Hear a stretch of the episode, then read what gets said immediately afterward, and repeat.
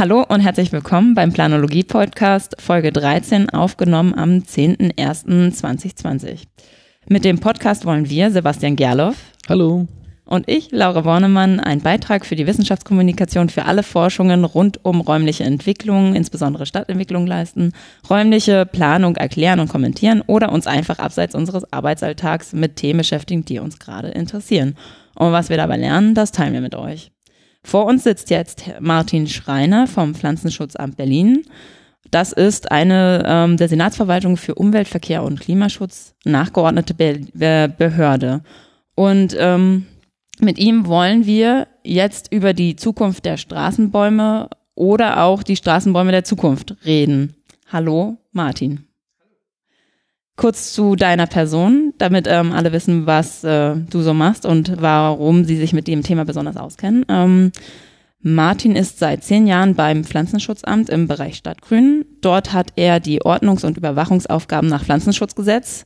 Keiner weiß, was das ist, außer man liest es tatsächlich im Gesetz nach. Und das heißt, dass es um die Überwachung der Pflanzbestände in Berlin geht, insbesondere auch äh, um die Beobachtung von Krankheiten.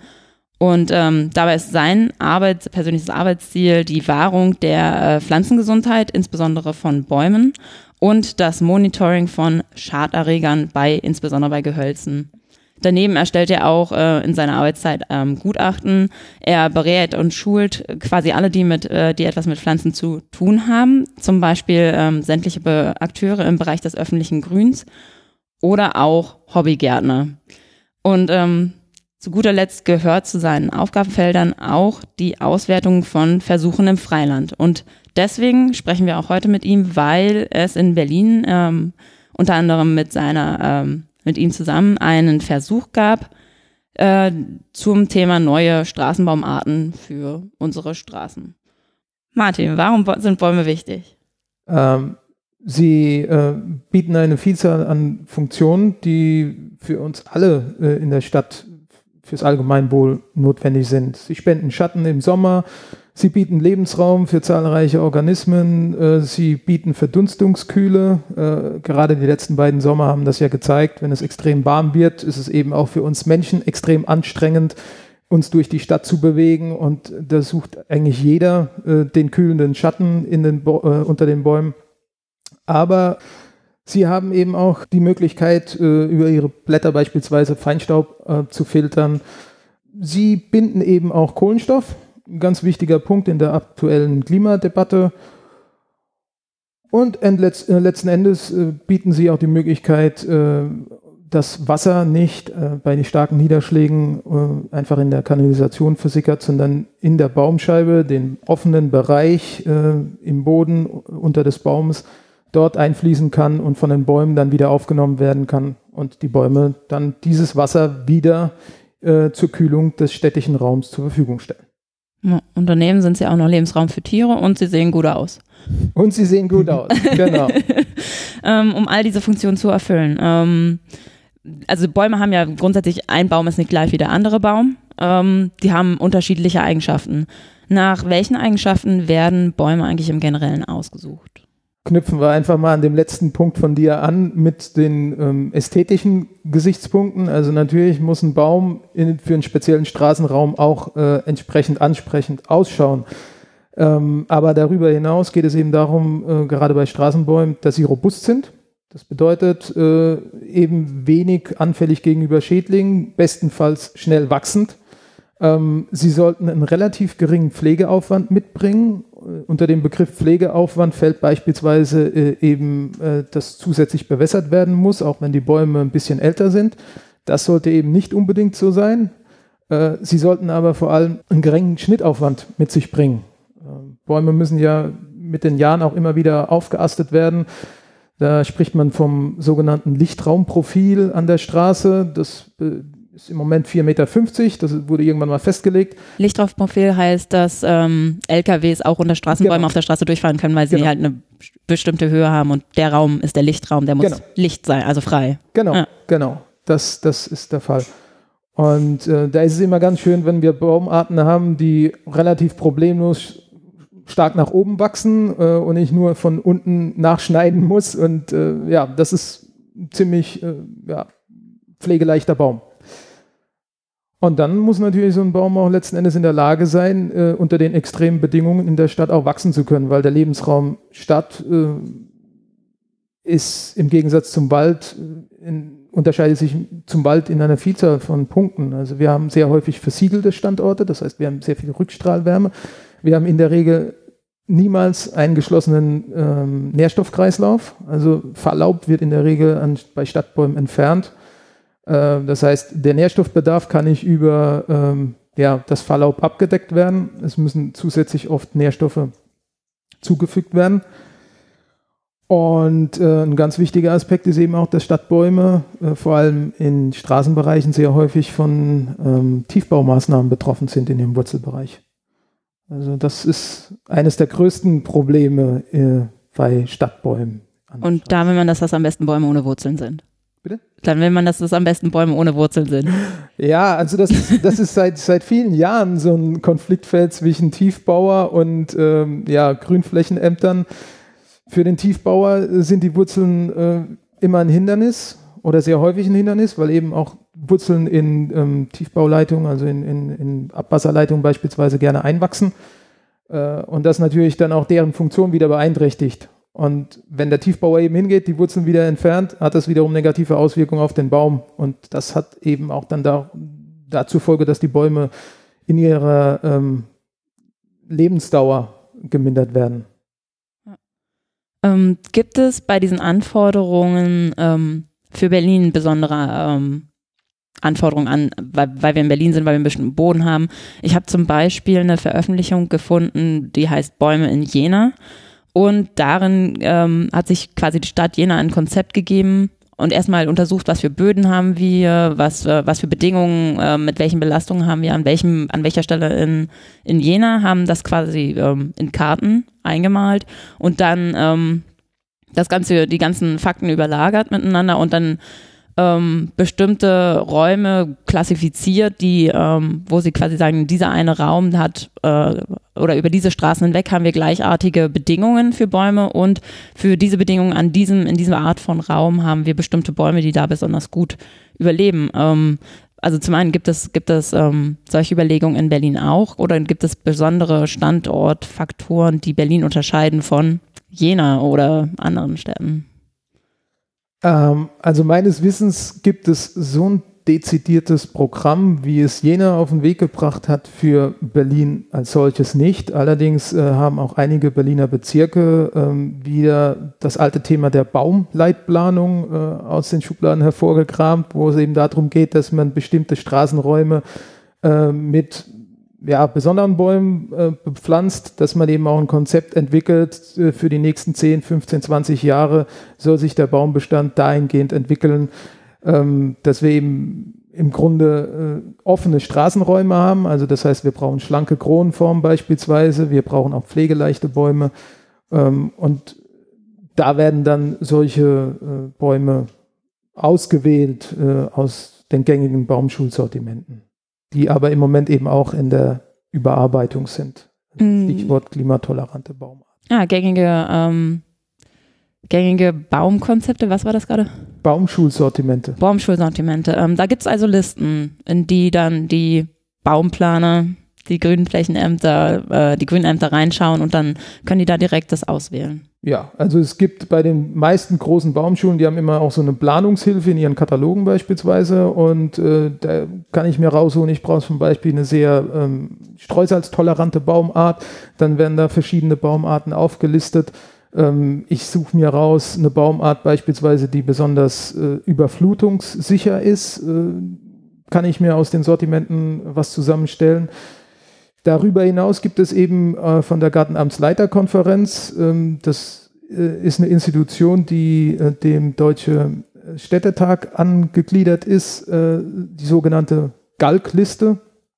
Das sind eben äh, Bäume und Baumarten und Baumsorten, die in vielen Jahren getestet wurden und äh, also an vielen verschiedenen Standorten der teilnehmenden Städte getestet wurden und ähm, dementsprechend liegt dann hier eine Bewertung vor, wie gut solche Bäume an der Straße funktionieren. Und aus diesen Listen können dann ähm, die Verantwortlichen für die Bäume auch wählen. Was sind denn zurzeit eigentlich Probleme von Berliner Bäumen? Warum, warum musste das, warum muss das jetzt erforscht werden? Also es gibt seit es, seit es Stadtbäume gibt, auch immer Probleme mit Bäumen, äh, aber es nimmt eben deutlich zu, weil einfach äh, einerseits der Verkehr äh, extrem zugenommen hat. Ähm, ein großes Problem im Zuge dessen ist eben das Thema Winterdienst, also die Streusalzbelastung an vielen Straßenstandorten.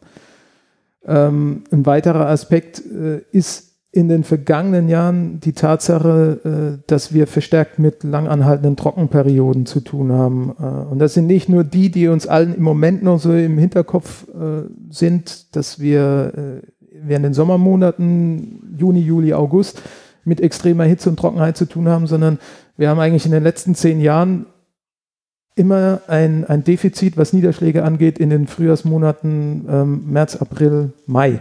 Und das ist eigentlich der Punkt äh, im, im Jahresverlauf des Baumes, wo er eigentlich auf einen vollständig guten Wasserhaushalt zurückgreifen muss, um den ganzen Austrieb äh, in, Gang, in den Gang zu bringen. Und wenn da eben die Niederschläge ausbleiben und äh, der Wasserhaushalt im Boden zu gering ist, hat das Auswirkungen auf die Vitalität der Bäume. Und wenn die Vitalität der Bäume geschwächt ist, hat das zur Folge, dass der Baum wiederum anfälliger ist gegenüber Schaderregern. Es ist so ein bisschen wie bei uns Menschen vergleichbar. Wenn unser Immunsystem geschwächt ist, dann kriegen wir auch viel schneller äh, eine Mehr Grippe krank. oder irgendwie sowas, genau, ähm, als wenn wir tiptop in Form sind. Und ja. Das, heißt, ähm, es gibt im Grunde, also quasi an dem Angebot an Stressoren, die es schon immer gab, da hat sich nichts geändert, es ist nur krasser geworden für die Bäume. Es ist ein Stück weit krasser geworden, ja. Kann man so sagen. das heißt, es ist ähm, jetzt an der Zeit, nach neuen Baumarten zu suchen? Oder seit wann wird das schon gemacht? Ist das ein neues Projekt? Ähm, wird, wird regelmäßig danach gesucht oder? Mm, ja, diese ganze ähm, Geschichte zu neuen oder klimatoleranten Baumarten ist eigentlich so äh, in den 2000er Jahren entstanden.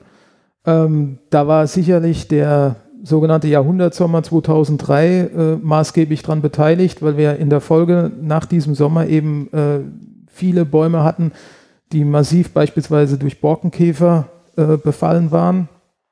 Und ähm, das war so die drastischste Auswirkung, das war so die Initialzündung, dass man dann wirklich gesagt hat, okay, wenn wir jetzt konkret mal äh, dagegen steuern, weil eben viele heimische Baumarten wie unsere Winterlinde oder auch der, der Ahorn, der Spitzahorn, der sehr häufig auch in Berlin noch gepflanzt wird, äh, eben in der Summe nicht mehr diesen Gegebenheiten so, ja, so gut wachsen kann.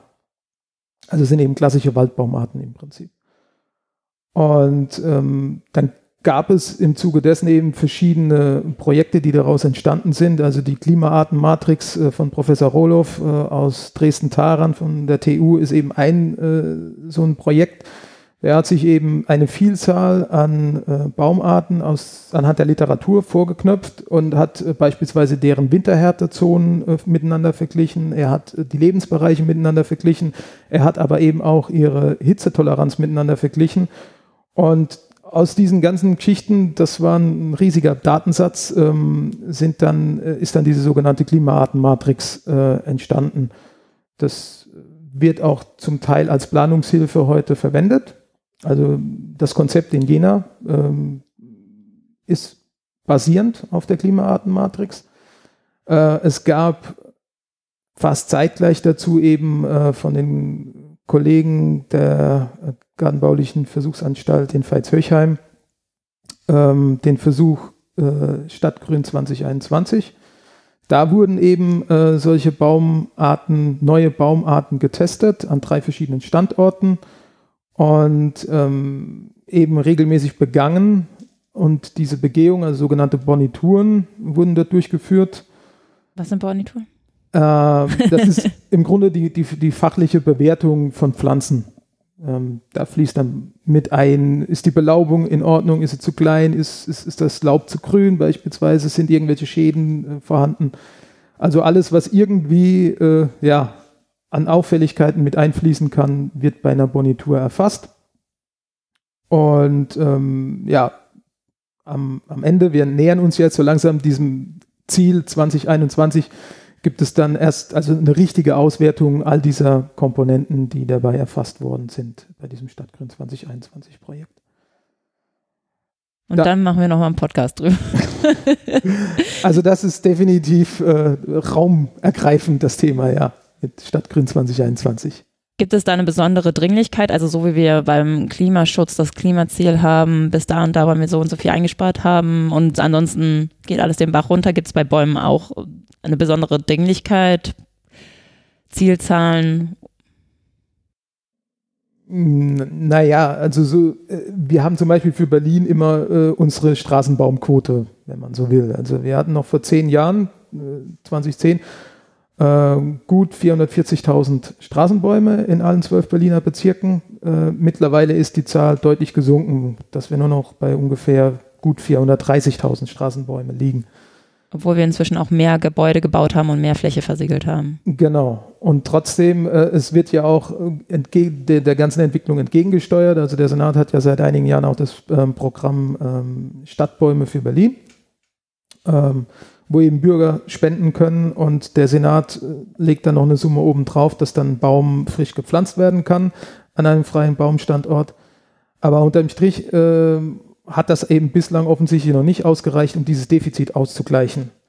Man darf aber auch nicht vergessen, ähm, viele Bäume sind auch erst in den letzten drei, zwei, drei Jahren abgestorben infolge dieser Wetterextreme. Und wir werden auch noch in diesem Jahr vermehrt mit absterbenden Jungbäumen zu tun haben, die einfach noch nicht mit ihren Wurzeln in tiefere Bodenschichten vorgedrungen sind, wo sie noch Wasser bekommen haben. Und ähm, insofern muss man eben schauen, wie sich das zukünftig noch weiterentwickeln wird. Das heißt, gerade junge Bäume haben Probleme. Ja. Das ist ja blöd, wenn man die gerade erst für Geld reingepflanzt hat genau. und dann ist schon ja. wieder tot. Ja. Ähm, ja, was ähm, zum Thema Dringlichkeit noch, was kostet uns das denn, wenn wir nichts tun? Also monetär kann ich Ihnen das beim besten Willen nicht seriös beziffern. Ähm,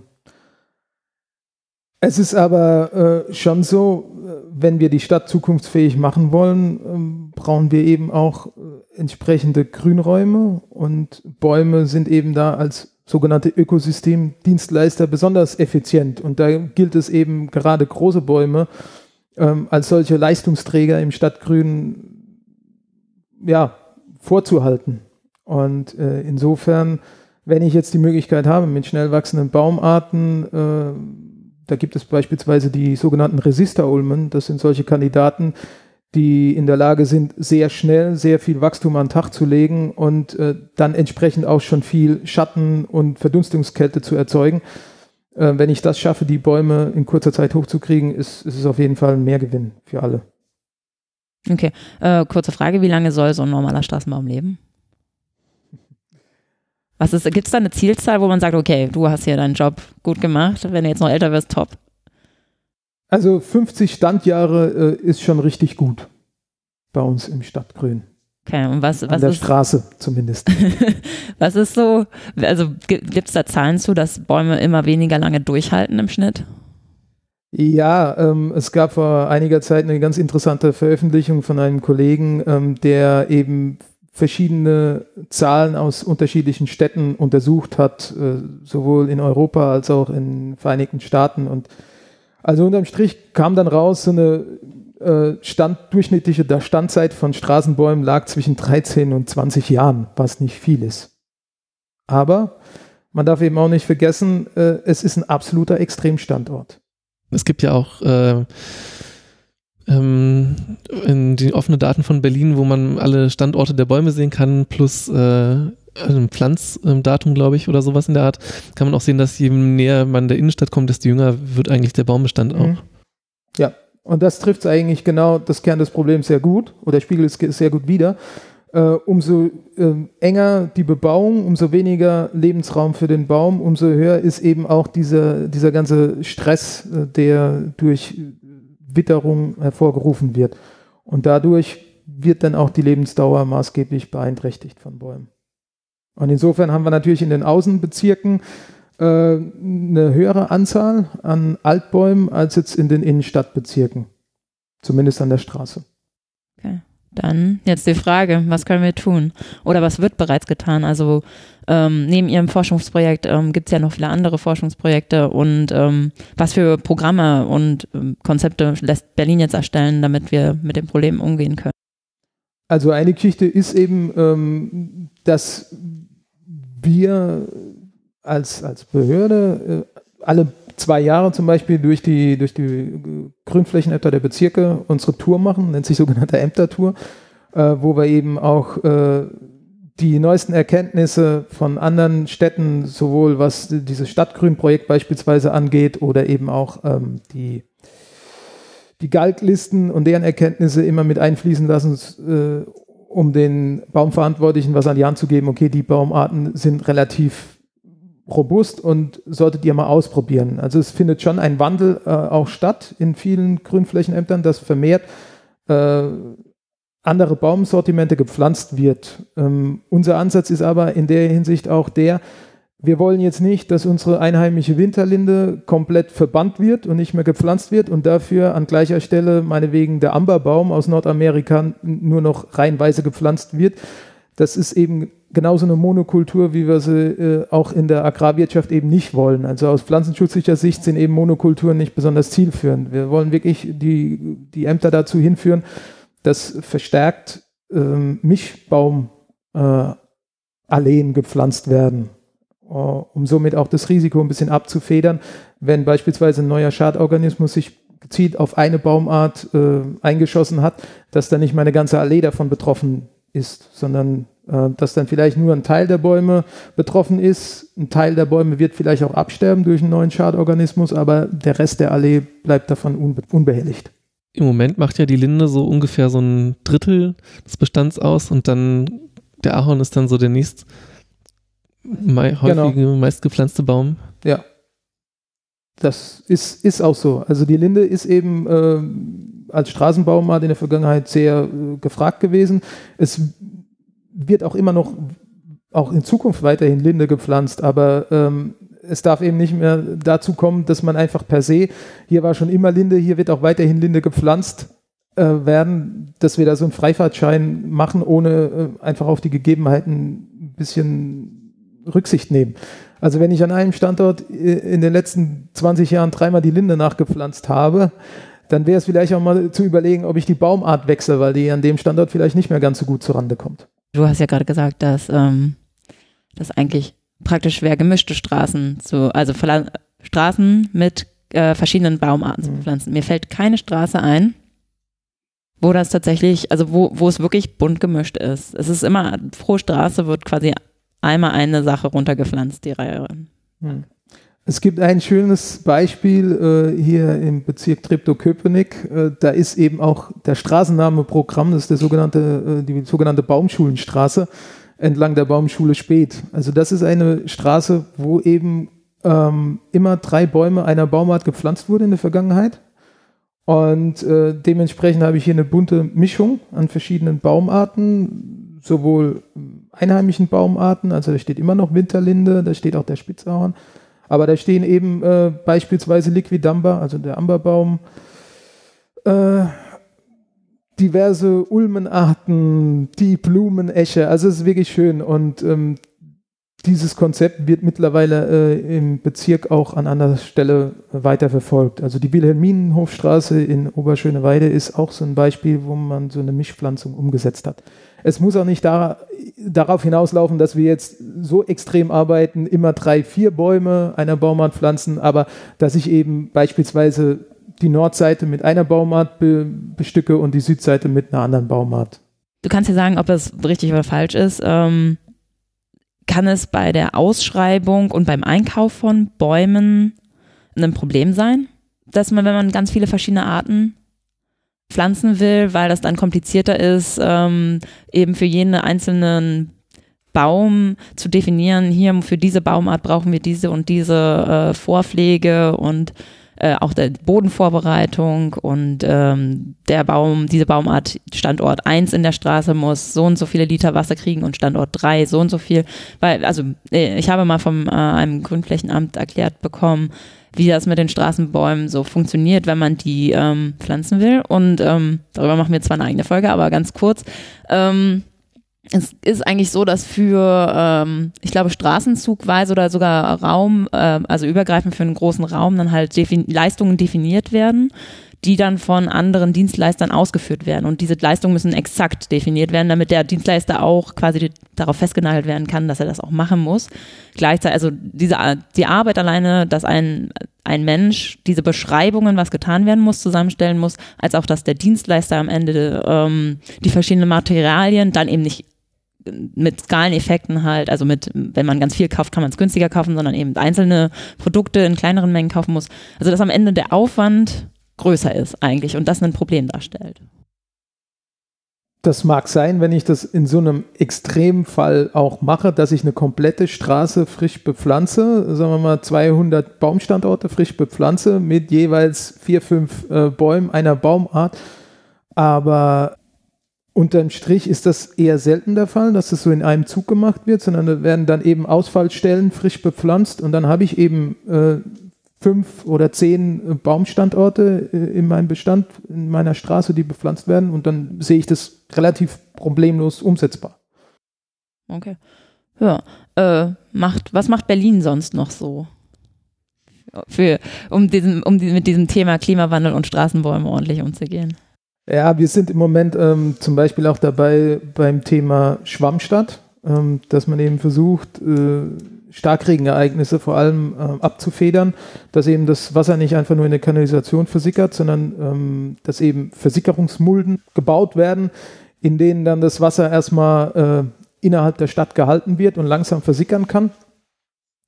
Und äh, dann bestenfalls eben auch wieder äh, dem Baum zugutekommt. Also äh, in Adlershof gibt es eben ein riesengroßes Pilotprojekt, wo das durchgesetzt wurde, ähm, wo eben auch die Bäume davon profitieren können. Also da gab es dann auch ein entsprechendes Gutachten, weil ähm, das Thema ähm, Mulden, Versickerungsmulden ist eben ein technisches Bauwerk und da geht es dann auch über äh, um, um die Thematik, wer ist für was genau zuständig. Wenn der Baum in die Mulden reinwächst mit seinen Wurzeln und dadurch die Mulden äh, irgendwann ihre Funktion nicht mehr erfüllen können, wäre das natürlich schlecht. Ähm, die Mulden müssen regelmäßig eben von den Betreibern auch gepflegt werden. Die Bäume werden wiederum von den Grünflächenämtern gepflegt. Also äh, du schmunzelst. ich glaube, du kennst äh, die, die Geschichte ganz gut. Ähm, aber das ist beispielsweise jetzt so eine Sache, die äh, im Moment sehr im, im Fokus steht und auch ähm, ja, in den Fachkreisen in Berlin äh, sehr stark diskutiert wird inwiefern wir verstärkt mit solchen Muldensystemen auch äh, im Straßenbegleitgrün arbeiten können. Zu Vorteil der Bäume. Hm. Ähm, ich habe ähm, meinen äh, Stadtentwicklungsplan Klima reingeschaut und da steht ja quasi auch ein bisschen was drüber äh, über Straßenbäume. Ähm, also da steht eine ganze Menge über Klimaanpassung drin. Unter anderem enthält das auch eine Liste mit, Liste mit Bäumen und Sträuchern für trocken stresstolerante und frostresistente heimische Gehölze. Das musste ich ablesen. Also falls sich jemand dafür interessiert, die Stadt Berlin hat sich an der Stelle auch schon mal Gedanken gemacht und eine Liste erstellt. Aber von wann ist der Steppklima? Hast du Internet? Hm. Egal, der ist schon ein bisschen äh, älter auch wieder. Und ähm, sowas muss ja auch regelmäßig dann angepasst werden. Und ich kommen wir jetzt eigentlich zum eigentlichen Thema dieser Folge, nämlich äh, dein Forschungsprojekt, das du mit begleitet hast. So, du hast also ein Forschungsprojekt gemacht zum äh, Zukunft von Bäumen. Wie wurde das eigentlich ausgelöst? Also warum ähm, plötzlich so ein Forschung? Ich arbeite ja beim Pflanzenschutzamt und der Punkt ist einfach der, der integrierte Pflanzenschutz im Stadtgrün hat einen sehr hohen Stellenwert und wir haben eben kaum die Möglichkeit, Schaderreger im öffentlichen Grün wirklich praktikabel bekämpfen zu können, sondern wir müssen eigentlich viel früher anfangen äh, in, in dieser Spirale, dass eben die Bäume gestärkt werden, dass ein Schadorganismus erst gar nicht wirklich ja, relevant wird für eine Baumart. Und ähm, dahingehend war auch hier geprägt durch die äh, veränderten Klimabedingungen in den letzten Jahren der Druck auch bei uns so weit, dass wir gesagt haben, ja, wir klinken uns in diese ganze Geschichte ein und versuchen eben auch, äh, zumindest im kleinen Rahmen, also es ist eben nicht vergleichbar mit diesem groß angelegten Projekt äh, aus Bayern äh, in Stadtgrün 2021, aber zumindest im kleinen Rahmen auch ähm, Bäume zu testen.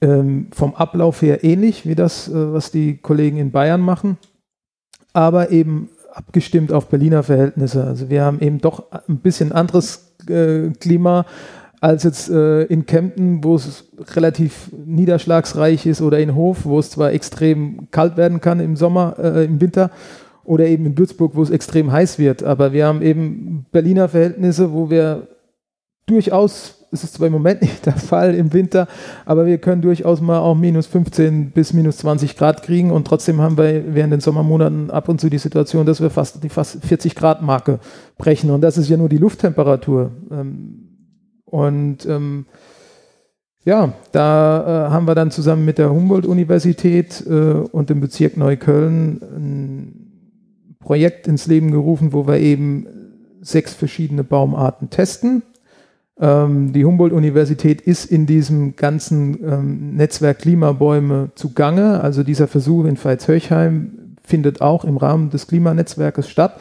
Also da sind sämtlich beteiligte Institutionen miteinander auch verbunden und tauschen sich aus. Also es ist nicht so, dass jeder allein an seiner eigenen Sache äh, rumprobiert und sich nicht austauscht, sondern es geht eben darum, äh, bundesweit die Sortimente zu testen um sich dann mit den Ergebnissen auch auseinandersetzen zu können.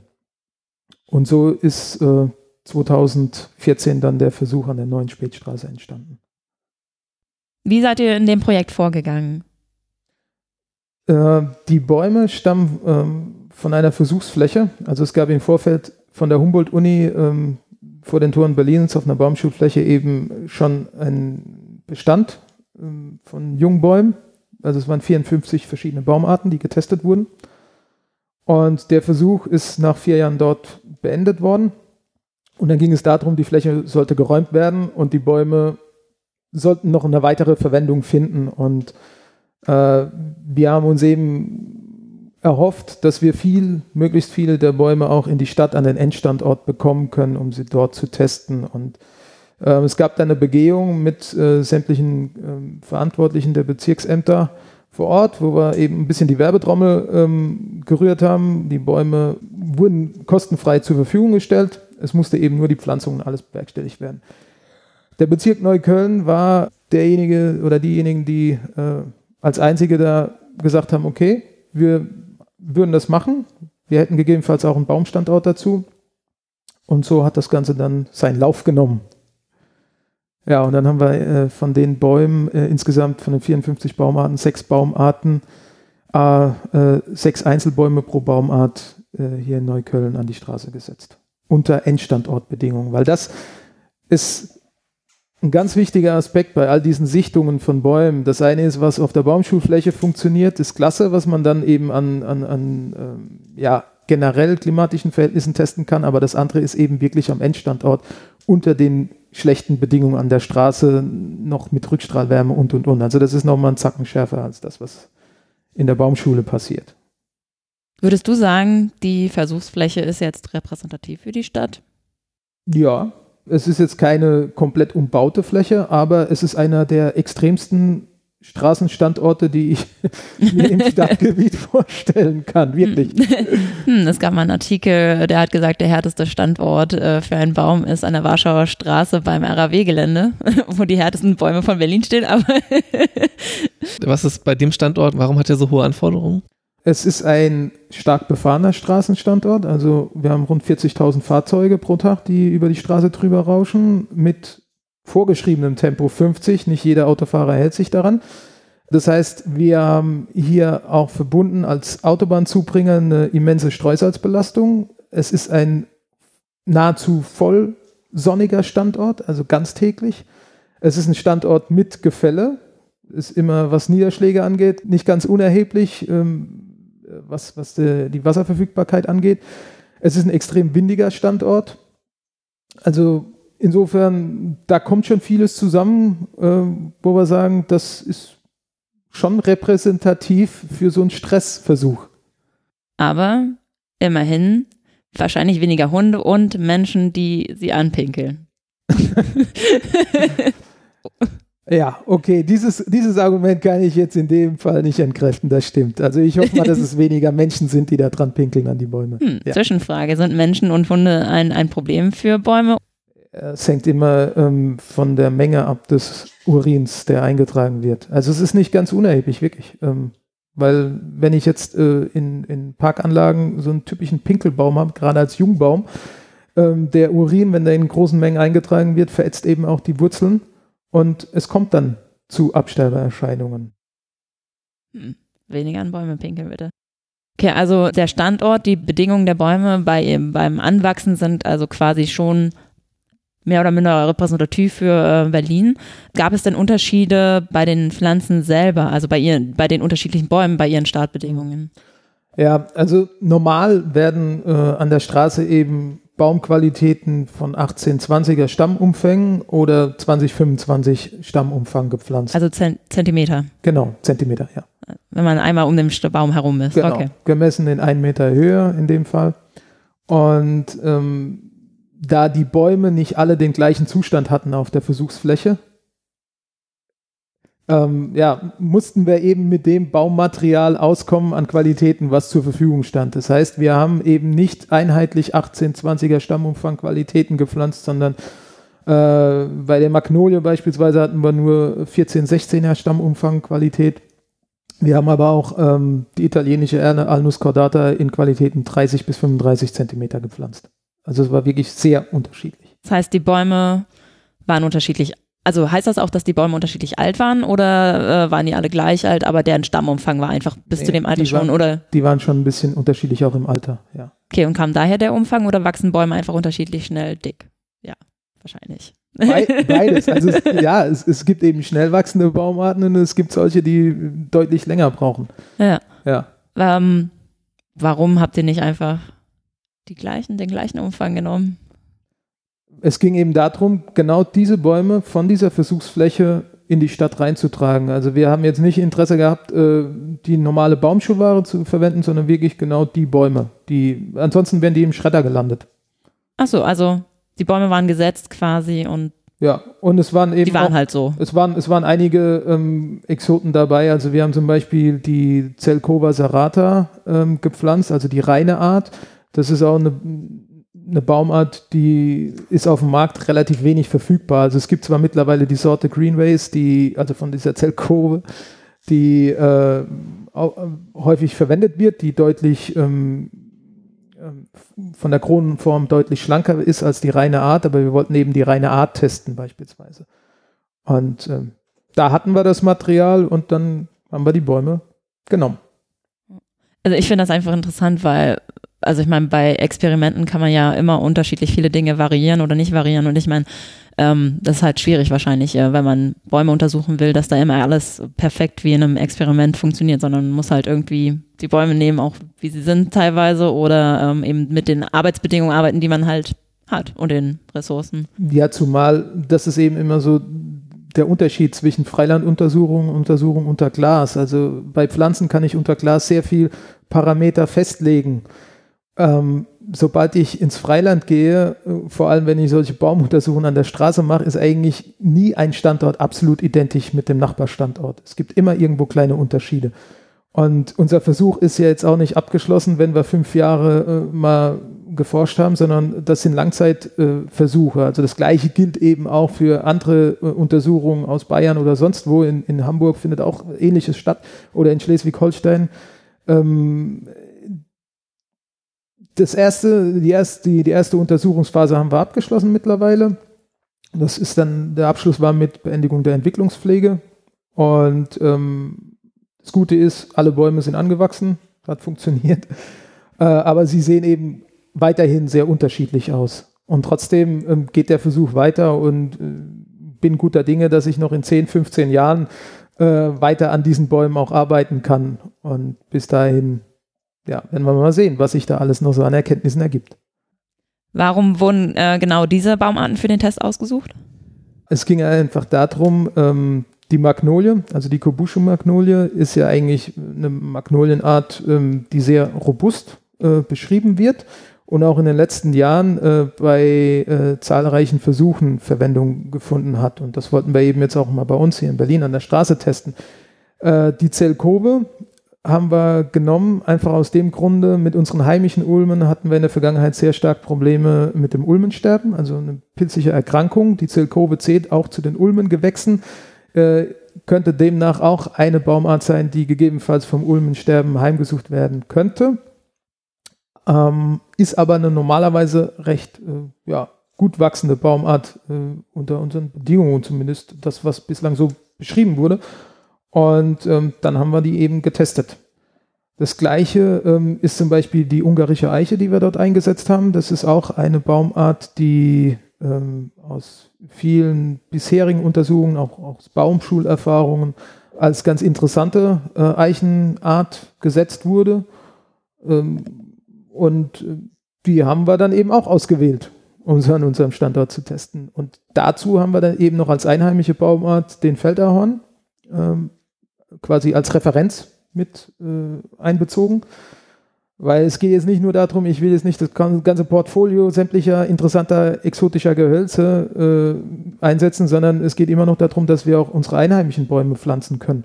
Und der Feldahorn ist unter, zum Beispiel unter den Ahornarten einer der wenigen, die wirklich noch sehr robust sind und auch äh, unter Streusalzbedingungen äh, einigermaßen zurechtkommt im Vergleich zu seinen Verwandten, dem Spitzahorn.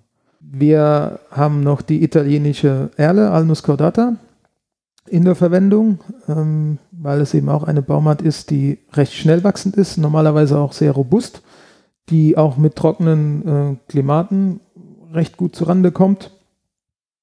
Und ähm, zum Abschluss haben wir noch die amerikanische Roteche eingesetzt, die Sorte Summit.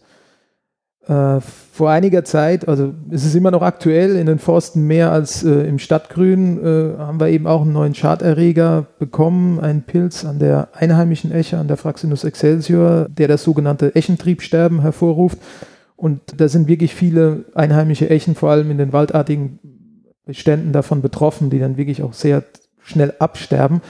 Und die Eche als solche ist für den innerstädtischen Bereich insgesamt sehr interessant, weil sie eine sehr hohe Standortamplitude hat. Also die kann sowohl auf relativ feuchten als auch auf wirklich sehr trockenen Standorten noch ziemlich viel Wachstum generieren.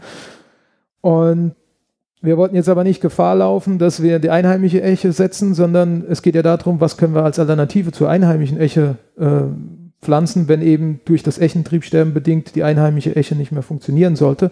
Und da ist eben die amerikanische Rotesche die erste Wahl gewesen. Die ist so schon ähnlich unserer einheimischen Esche, aber ja, kommt eben aus Nordamerika. Wurden dann immer die äh, gleichen Bäume direkt nebeneinander äh, platziert oder wurde zufällig gemischt der Straße? Ne? Nein, äh, wir haben immer äh, Dreierblöcke gemacht. Also sowohl auf der Nordseite haben wir immer drei Bäume einer Baumart gepflanzt, als auch auf der Südseite, sodass wir insgesamt auf sechs Bäume gekommen sind. Ah, okay. Wie, wie viel Platz hat so ein Baum eigentlich im Boden? Theoretisch oder praktisch? Beides? Vielleicht erstmal theoretisch und dann. Ja, also theoretisch. Es gibt ja Regelwerke, die geben das vor, was normalerweise wie groß eine Baumgrube sein sollte bei der Pflanzung und ähm, da wird dann äh, eben beispielsweise 12 Kubikmeter ähm, Baumgrube gewünscht. Aber das sind Empfehlungen, das sind jetzt keine festgelegten Werte. In der Regel wird hier in Berlin mit weniger ähm, Baumgruben gearbeitet, mit kleineren Baumgruben.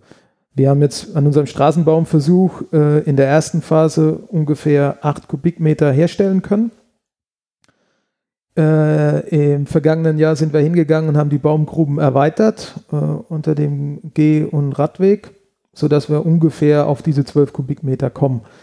Aber im Grunde ist das nur minimal zu dem, was eigentlich ein Baum, wenn er wirklich groß ist, benötigen würde. Also das ist dann durchaus mal das Zehnfache von diesen zwölf Kubikmetern. Und das macht es wiederum für uns auch in, im, im Stadtgrün so spannend, wenn ich mir alte Bäume anschaue, äh, auf versiegelten Standorten. Irgendwo haben die diese, ja, dieses Volumen gefunden, was sie durchwurzeln konnten. Und äh, es wurde nicht vor, vorher vorbereitet extra. Ja, also das heißt, diese zwölf Quadratmeter oder weniger, Kubikmeter. Kubikmeter, ähm, sind explizit für den Baum freigehalten. Also da darf der Baum, das ist sein Raum. Genau. Und das heißt, darüber hinaus wächst er dann halt. Weil ich meine, also ich habe mich gefragt, ein kleiner Baum, wenn der ganz jung eingepflanzt ist, gut, der kommt damit vielleicht super klar Mhm. und kann sich festhalten mit seinem, auch mit dem Gewicht, das durch die Baumkrone halt erzeugt wird. Aber wenn dann mal so ein Sturm kommt und so ein Baum halt riesig ist, dann sind ja auch unglaubliche Kräfte, die da drauf wirken und irgendwo muss er sich ja festhalten. Genau. Das heißt, der wurzelt dann einfach rum. Und ja. ja, das ist genau äh, das Schöne. Also wenn er das macht, ist es schon ganz passabel. Wenn er einfach rumwurzelt und auch wirklich aus seiner Baumgrube auswurzelt, äh, problematisch ist es in der Tat immer dann, wenn diese Bäume wie in so einem Blumentopf wachsen äh, und dann aber eben ihre Baumgrube komplett durchwurzelt haben, aber äh, in der Krone schon ein riesen Volumen aufbringen, aber nicht weiter äh, mit ihren Wurzeln außerhalb der Baumgrube rausgegangen sind. Und dann sind diese Bäume wirklich in der Tat sturmgefährdet, also äh, dass dann auch mal so ein Baum umkippen kann. Und dann wahrscheinlich die Straße auch ordentlich beschädigt dabei. Ja, wobei das noch der geringste Schaden ist. Also ich bin immer der Auffassung, solange keine Menschen dabei zu Schaden Ja, kommen, okay. äh, ist der Schaden noch vertretbar. okay. Dann, ähm, wie wurden noch diese, diese Kubikmeter, die Räume, die Sie von Anfang an, im Boden hatten, wie wurde das noch vorbereitet? Also ich habe schon vom Grünflächenamt gelernt, was man da alles für Magie noch mit dem Boden machen kann. Mhm. Ähm, also voll- größtenteils Chemie. Und ähm, wie habt ihr dann da noch, was, was habt ihr gemacht mit den Bäumen? Also in vielen Bezirken wird an der Straße routinemäßig mit einem Baumsubstrat gearbeitet und auch wir haben so ein Baumsubstrat eingesetzt. Wir haben eben den vorgefundenen Sandboden rausgenommen, haben dann die 8 Kubikmeter Baumsubstrat verfüllt, haben auch zwischendrin ähm, Wurzelkanäle gebildet, die ebenfalls mit Substrat befüllt wurden. Also zwischen den Bäumen. genau, zwischen den Bäumen. Das ist aber nicht Standard. nee, das ist leider nicht Standard, genau. Okay. Also es wäre schön, wenn das Standard wäre, gerade bei äh, solchen Pflanzstreifen, weil eben Bäume auch über die Wurzeln miteinander kommunizieren können und sich dann gegebenenfalls auch mal wichtige Informationen austauschen können.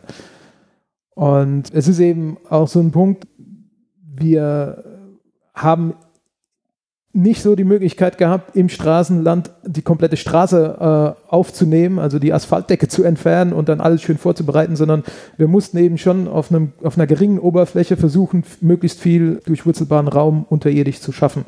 Und da ist eben der durchgängige Pflanzstreifen ein Vorteil für uns gewesen, dass wir eben diese Wurzelkanäle haben ausbilden können, wo wir eben dann noch zusätzlich Raum geschaffen haben. Okay, aber Vorbereitung des Bodens. Also was heißt Substrat? Das ist eben ein, künstlich hergestellter Boden, das ist kein gewachsener Boden. Also Aber es ist schon Erde. ja, in gewisser Weise. Nächste Folge geht dann über Erde. Das, äh, okay, also, das heißt, dieses Substrat, das ist sowas wie Erde. Da, Im Grunde sind da auch Quarzkristalle und alles Mögliche drin, die das Ganze dann. Ja, es sind Mineralien, es sind Be Bestandteile, die eben dafür auch sorgen, dass genügend Luft in, im Boden vorhanden ist. Deswegen werden auch häufig solche Substrate eingesetzt, äh, vor allem an versiegelten Standorten, weil ein großes Manko ist eben der geringe Sauerstoffgehalt an versiegelten Standorten im Boden selbst. Und die Wurzel braucht eben Sauerstoff ähm, zum Atmen, also insofern die Analogie auch zu uns Menschen. Und wenn ich eben geringen Sauerstoffgehalt im Boden habe, äh, beeinträchtigt das das Wurzelwachstum massiv und ich habe oberirdisch eben an der Krone die Symptome. Dass der Baum, wir, wir sagen immer dazu, der Baum wächst dann rückwärts. ja, leider. Unschön. Unschön, aber ja. Ähm, wird dann noch irgendwie Chemie eingesetzt? Oder also wird der Boden noch irgendwie geschützt vor irgendwelchen Schadorganismen an den Wurzeln? Oder schmeißt ihr noch irgendwas Besonderes dazu? Also in dem Versuch haben wir A, den Boden nicht explizit in allen Varianten vorher aufgedüngt. Also sehr häufig wird eben Dünger noch eingesetzt. Das kann man sowohl organisch machen als auch mineralisch. Also mineralischer Dünger ist meistens Kunstdünger. Wir haben allerdings ein Produkt eingesetzt, was ein bisschen Düngerbestandteil beinhaltet hat und ähm, ein, ein Hydrogel. Das ist äh, so ein bisschen vergleichbar mit dem, was in der Babywindel drinne ist. Also ein, ein Stoff, der extrem aufquillt, der viel Wasser speichern kann und dann aber auch wiederum das Wasser abgeben kann an die Wurzel und Pflanzen verfügbar macht. Wie wurden die Bäume dann selber noch während des Tests gepflegt? Habt ihr dabei auch ähm, Kosten erfasst? Nee, wir haben nicht explizit die Kosten erfasst, aber wir haben äh, darauf geachtet, dass die Bewässerung wirklich in Abhängigkeit der Witterungsbedingungen stattfindet, weil das eben zum Beispiel eine Sache ist, die sehr häufig in den Ausschreibungstexten drinne steht. Aber es fehlt eben das Personal, um das Ganze auch wirklich zu überprüfen. Und es läuft in der Regel so, wir haben drei bis vier Jahre Entwicklungspflege, die wird sehr häufig an ähm, Gartenbaufirmen abgegeben. Und äh, da steht dann im Leistungsverzeichnis drin, ihr habt so und so viele Bewässerungsgänge pro Jahr in Abhängigkeit der Witterung durchzuführen. Ob die dann dezidiert an dem Tag, wie es auch in den Protokollen drin gestanden hat, stattgefunden haben, ist, ist nicht immer eindeutig. okay. Aber, äh, und das ist mir wichtig bei dem Text, äh, bei dem Test zu betonen, die Bäume wurden jetzt nicht besonders ähm, verwöhnt. Also wir haben die Bäume in ein Nullsubstrat gepflanzt, was eben sehr untypisch ist. Also Nullsubstrat bedeutet, es ist ein rein mineralisches Substrat ohne großartig Nährstoffe vorhanden. Normalerweise, wenn in solchen Substraten gepflanzt wird, hat man immer auch ein Nährstoffkontingent beigefügt, weil die Bäume eben ein bisschen was als Futter brauchen zum Wachsen. Da wir aber diese eine Variante mit diesem Bodenhilfstoff mit eingebracht haben, der eine Düngekomponente hatte, wollten wir einfach sicherstellen, dass wir das Ganze nicht verfälschen, sondern wir wollten wirklich wissen, hat das funktioniert mit dieser Düngerkomponente, haben die Bäume mehr Wachstum generiert als die Bäume, die eben diese Düngerkomponente nicht bekommen haben. Also keine besondere, besondere Sonderbehandlung. Keine Sonderbehandlung und ähm, entgegen einer regulären Straßenbaumpflanzung im Wachstum haben die Bäume auch weniger Wachstum generiert. Bislang. Das wäre ja dann eigentlich schon die nächste Frage. Welche Kriterien gab es jetzt, um diesen Versuch zu bewerten oder die Entwicklung der Bäume? Also man nimmt sozusagen die festen Parameter, das ist äh, Dickenwachstum.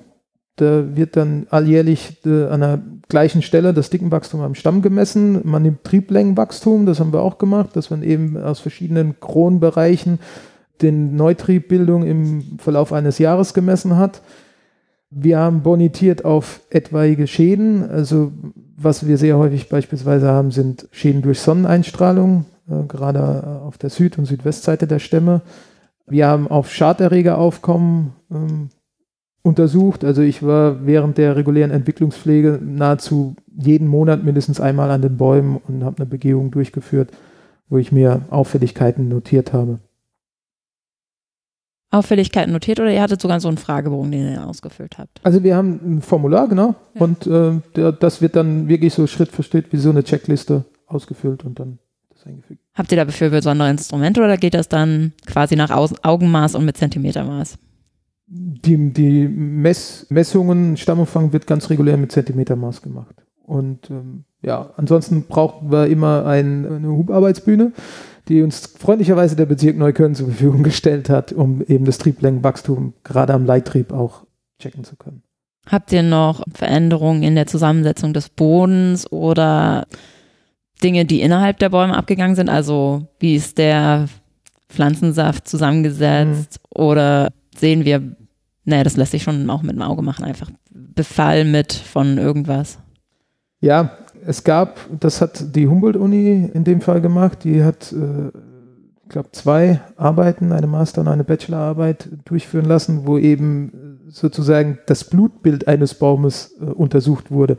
Also Bäume reagieren ja auch äh, in ihrem Stoffwechsel auf äußere Einflüsse und man spricht von dabei von sogenannten Biomarkern und diese Biomarker wurden eben auch äh, dann untersucht an den Bäumen. Das Problem, was wir aber haben, bei diesen neuen Baumarten, dass wir im Grunde nicht wirklich Referenzwerte haben, sondern diese Referenzwerte muss man sich erst im Laufe der Jahre erarbeiten. Was ist eigentlich der Normalzustand des Baumes an bestimmten Stoffwechselstoffen und was ist der, der äh, Extremwert oder was, wo ist die Abweichung? Das gibt es für Baumarten aus der Waldforschung schon. Also für die einheimische Stieleiche gibt es das, aber eben zum Beispiel für die ungarische Eiche hat man das noch nicht gehabt. Weil die, Prim weil die eine neue Sorte ist oder weil sie ja, primär, okay. Weil sie eine neue Sorte ist und das eben, ja, muss nicht. erst noch erforscht werden. Okay. Kommen wir zu den Ergebnissen. Genau. Also, welche Bäume haben überlebt? Das haben alle überlebt. Das haben alle überlebt, genau. ähm, was habt ihr noch gelernt jetzt äh, zum Ende des, äh, oder ist es ja noch nicht zu Ende, hattest du ja gesagt. Ähm, aber was habt ihr jetzt überhaupt erstmal beim ersten Zwischenstand gelernt bei diesem Projekt?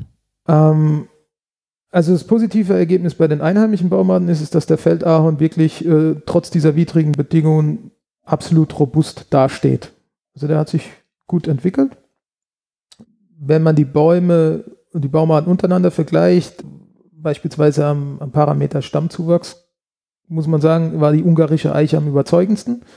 Also die hat die meisten Zuwächse generiert. Auch was die Belaubungsdichte angeht, ähm, ist die ungarische Eiche recht gut gedeiht oder gediehen.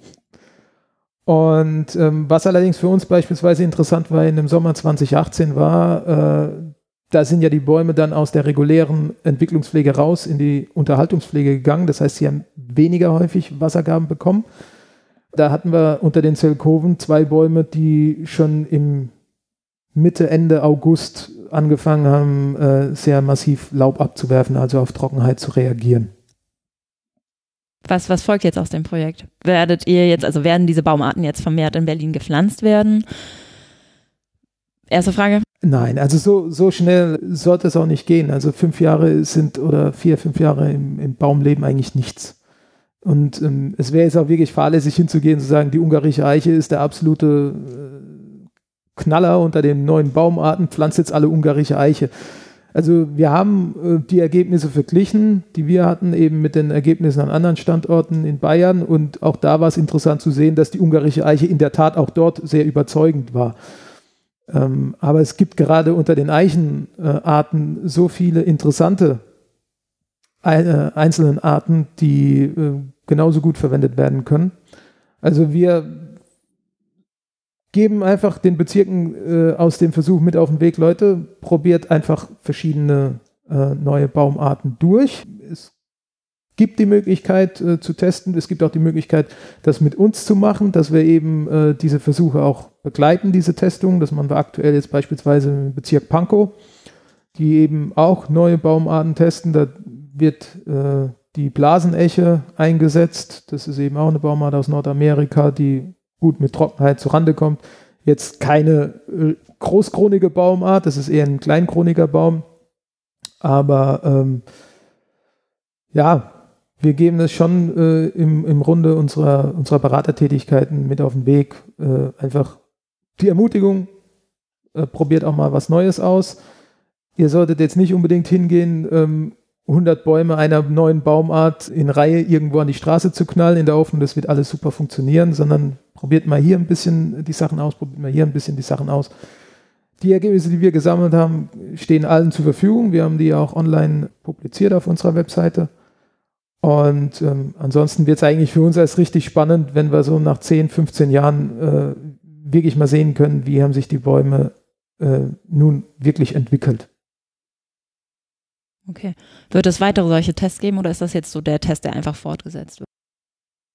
Also in der Intensität haben wir im Moment nichts geplant, dass wir wirklich eine neue Pflanzung jeden Monat bonitieren. Aber ähm, gerade das, was ich angesprochen habe in Pankow, ist so eine Sache, wo wir mit dem Boot sitzen, wo wir auch äh, immer wieder mal vor Ort sind und uns die Bäume auch zusammen mit den Verantwortlichen der Bezirke anschauen, um dann äh, ja, zu sehen, wie die Entwicklung ist und gegebenenfalls auch noch eingreifen zu können, wenn Fehlentwicklungen anstehen. Wie fließen eure Ergebnisse jetzt in die andere, in andere Listen ein? Gibt es da dann, wird die Galk dann auf äh, zukommen und sagen, ah, der Test, wir haben jetzt unsere Liste auch angepasst mhm. und eure Sorten aufgenommen? Das glaube ich, das glaube ich eher weniger. Also die Sorten sind in der Galk-Liste, glaube ich, sowieso vorhanden. Berlin ist als äh, äh, Stadt ja auch in der, in der Galk äh, vertreten und insofern über die zuständige Kollegin werden auch diese Ergebnisse dort im, im Arbeitsgremium mitgeteilt. Aber äh, letzten Endes ist es jetzt nicht, wir haben jetzt keinen Standard da mitgesetzt, dass das so ist. Was wird in der Zukunft so in Berlin noch auf die Bäume zukommen? Also wenn es wird wärmer, es wird, Verkehr wird im Moment auch nicht weniger. Gibt es noch irgendwie andere Dinge, die so eventuell Probleme bereiten könnten? Also wir haben einfach festgestellt, gerade in den letzten zehn Jahren, bedingt durch diese Wetterextreme, dass wir vermehrt mit neuen Schadorganismen zu tun haben äh, an unseren Stadtbäumen. Und äh, das Interessante ist auch, dass wir, also einerseits sind das Schadorganismen, die neu eingewandert sind, ähm, aus äh, Südeuropa beispielsweise und zum Teil auch aus Asien. Aber ähm, was eigentlich noch viel gravierender ist, ist, dass es Schadorganismen sind, die hier schon lange vorkommen, die aber nie pathogen gewirkt haben bislang und die plötzlich ja, sich verändert haben offensichtlich und äh, die die Bäume angreifen können. Da wäre eben zu nennen, diese sogenannte Masaria-Erkrankung an der Platane ist so eine Geschichte. Das war eigentlich äh, in all den Jahren immer ein ja, natürlicher Astreinigerpilz, der eben nur abgestorbene Äste weiter zersetzt hat und dann zum Abwurf der Äste geführt hat. Und dieser Pilz äh, hat sich irgendwann anscheinend äh, ja, so weit verändert, dass er plötzlich in der Lage war, auch noch intaktes Holz anzugreifen und zwar sehr schnell anzugreifen und ähm, zu zersetzen, wodurch dann die Äste abgebrochen sind. Und das hat natürlich immense Auswirkungen auf die Verkehrssicherheit. Und wir haben sehr viele Platanen im Stadtgebiet. Und dementsprechend hatte das wiederum Folgen auch auf die Kontrollen durch die Bezirke. Also die Baumeigentümer sind ja auch für die Verkehrssicherheit der Bäume zuständig und die mussten daneben oder müssen viel häufiger jetzt solche Platanenbestände auch überprüfen, ob da äh, Äste mit Symptomen sind, die dann entnommen werden müssen oder eben nicht. Nun haben wir die, die Masaria an der Platane seit rund oder knapp 20 Jahren bei uns im Stadtgebiet. Und was jetzt eben beispielsweise neu ist, ist, dass wir auch an der Linde eine ähnliche Erkrankung haben. Die, der Pilz kommt sogar aus der gleichen Ecke wie die Masaria an der Platane ist eben aber auf Linde spezialisiert und führt zu ähnlichen Symptomen. Und das ist eine Geschichte, die wir jetzt äh, ja, seit zwei, drei Jahren vermehrt auch nachweisen können im Stadtgebiet. Also das sind eben so Sachen, die uns schon ein bisschen Kopfzerbrechen bereitet. Das heißt, es ist eigentlich auch quasi so wie überall, wenn es um lebende Organismen geht, so ein bisschen ein Wettrüsten ja. Nur, dass die Bäume das Wettrüsten unterstützt, äh, beim Wettrüsten unterstützt werden vom ähm, Amt. genau, also wir versuchen wirklich äh, äh, dahingehend einwirken zu können, dass die Bäume gestärkt werden. Also da geht eben, geht es auch darum, dass die Bäume ab und zu mal eine Düngung erfahren im Straßenland, was eigentlich ja, in der Vergangenheit immer so ein bisschen belächelt wurde, also ein Straßenbaum düngen, das, das ist ja absoluter Luxus, aber mittlerweile hat man auch festgestellt, okay, ähm, wir haben sehr sandige, äh, nährstoffarme Böden und äh, wo soll dann die Bäume überhaupt noch ein bisschen Futter bekommen, wenn nicht zusätzlich ab und zu mal was äh, verabreicht wird? Also es gibt noch ähm, viel zu tun ähm, im Kampf um unsere Straßenbäume. Aber wir haben auch scheinbar wackere Ritter, die sich um das Thema kümmern, äh, die Bäume zu verteidigen und ihnen zu helfen beim Leben. Also ein Punkt ist mir jetzt doch noch eingefallen, das ist meistens so, sorry. Ähm, aber es geht, es geht halt um die, äh, vor allem um den Wasserhaushalt der Bäume. Also da machen wir aktuell ein Projekt mit ähm, dem Deutschen Wetterdienst, wo wir ähm, versuchen, den äh, Wasserhaushaltsmodellierung, die man im Agrarsektor schon über Jahrzehnte einsetzt, auch auf Straßenbäume zu übertragen, um die Akteure im, im öffentlichen Grün quasi mit so einer Art Frühwarnsystem auszustatten, wann sinkt die Bodenfeuchte, also die nutzbare äh, Bodenfeuchte, so weit ab, dass die Bäume zusätzlich gewässert werden müssen. Das ist jetzt ein Projekt, was letztes Jahr oder Ende 2018 angelaufen ist, läuft bis 2021. Und ähm, das ist so eine Geschichte, wo, wo, wir eben versuchen, auch im Rahmen des integrierten Pflanzenschutzes äh, frühzeitig auf äh, die Vitalität der Bäume eingreifen zu können. Also kann ich jetzt ein bisschen Eigenwerbung machen. Wir haben auch seit äh, Juni 2018 die sogenannte Bewässerungsempfehlung für Stadtbäume online. Das ist ein Diagramm in Ampelform, was in, äh, während der Vegetationsperiode alle drei bis vier Tage ähm, angepasst wird. Da fallen verschiedene Parameter des Baumes mit rein. Da fällt ähm, die äh, die Bodenart mit ein, also wie stark kann der Boden ähm, Wasser speichern aber da fallen äh, eben auch die ganzen klimatischen Faktoren ein, äh, sprich äh, Sonnenstrahldauer, Temperatur, äh, wie viele Niederschläge haben wir und, und das, deswegen macht es das ganz interessant, es ist eben auch immer die, die prognostizierten Wetterdaten fließen in dieses Modell mit ein. Das heißt, ähm, wir haben aktuell unsere Ampel äh, heute, glaube ich, ja, war heute ähm, aktualisiert, aber ähm, die ist schon bis Dienstag ähm, in der äh, Prognose für die nutzbare Feldkapazität des Bodens. Also da geht es wirklich darum, ähm, ja, den Bezirken die Möglichkeit zu geben, äh, immer wieder mal auf die Ampel zu schauen und zu sagen, okay, wir gehen jetzt in diesen äh, gelben Bereich unter 50 Prozent nutzbare Feldkapazität. Und es scheint im Moment auch so, dass es nicht besonders äh, viel Niederschläge in den nächsten zwei Wochen geben sollte. Wir sollten jetzt mal äh, die ganzen Bewässerungsschläuche ausgraben und anfangen, unsere Bäume und auch die kleineren Gehölze zu wässern. Weil in der Vergangenheit war es leider so, ähm, die ersten Bewässerungsgänge kommen sehr häufig zu spät, gerade für Jungbäume im Jahr. Und ähm, das hat eben zur Folge, dass die Bäume geschwächt sind und dann eben empfänglicher für Schadorganismen. Das heißt aber, das heißt, kann ein Baum zu viel Wasser kriegen, Ja. wenn, okay. Also auch das ist möglich, sicherlich, ja. Ähm, was kann man denn als Normalbürger machen, um seinem Straßenbaum vor der Haustür zu helfen? Das habe ich mich gefragt. Habe ich eigentlich, trage ich Verantwortung für den Baum vor meiner Haustür und muss ich da eigentlich mit einer Gießkanne und nicht mal auch, wenn es super trocken ist, mal rangehen? In extremen Situationen ähm, sicherlich sinnvoll. Der Baum wird sich freuen, gerade jüngere Bäume freuen sich, wenn sie mal zusätzlich einen Schluck Wasser bekommen. Aber mit einer Gießkanne ist es eben nicht getan. Also so rund acht bis zehn Gießkannen sollten es dann schon sein, dass der Baum auch wirklich äh, davon nutzen kann. Weil zehn Liter Wasser äh, in so einer Baumscheibe ist ja bei richtig hohen Temperaturen auch schnell verdunstet, ohne dass der Baum überhaupt was äh, aufnehmen konnte. Das heißt, es sind eher so 60 bis 80 Liter oder 100, Mindestens. Ja. die der Baum braucht. Und dann habe ich dem Baum auch geholfen. ja. Zumindest dem jungen Baum. Okay, dann vielen Dank, Martin, dass du äh, uns dieses Interview gegeben hast. Dann habe ich noch zu sagen, dass ihr uns auf Twitter finden könnt unter planologie-pod und natürlich auf äh, unserer Seite planologie-podcast.de und ihr könnt uns auch gerne dort Feedback oder Anregungen hinterlassen. Da freuen wir uns eigentlich immer Ja. drüber. Und ansonsten vielen Dank fürs Zuhören. Vielen Dank, Martin, auch von mir. Und wir hören uns Bis zum nächsten Mal. Tschüss.